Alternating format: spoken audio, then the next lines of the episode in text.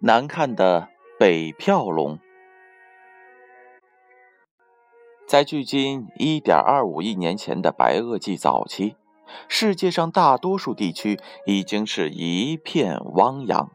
唯有我国辽西地区，气候温暖，湖泊交错，植物繁茂，各种蛙鸟鱼龙在愉快的生活，北票龙也在其中。瞧，在这生机勃勃的白垩纪公园里，长着难看的北票龙还是挺好识别的呢。跟北票龙生活在同一片乐土的生物还有很多，它们在这里繁衍生息，形成了一个完整的生物链。从北票龙开始，人们心中传统的恐龙形象被改变了。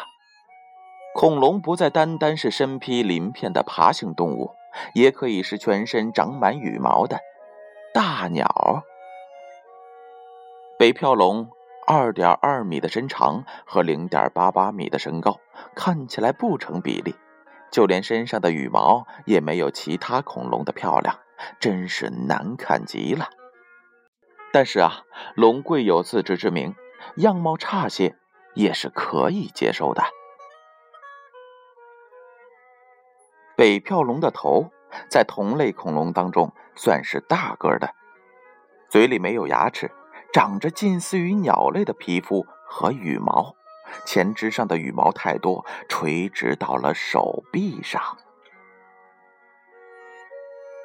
好了，宝贝儿，这就是北票龙，你们是不是觉得很奇怪？它到底丑成了什么样子啊？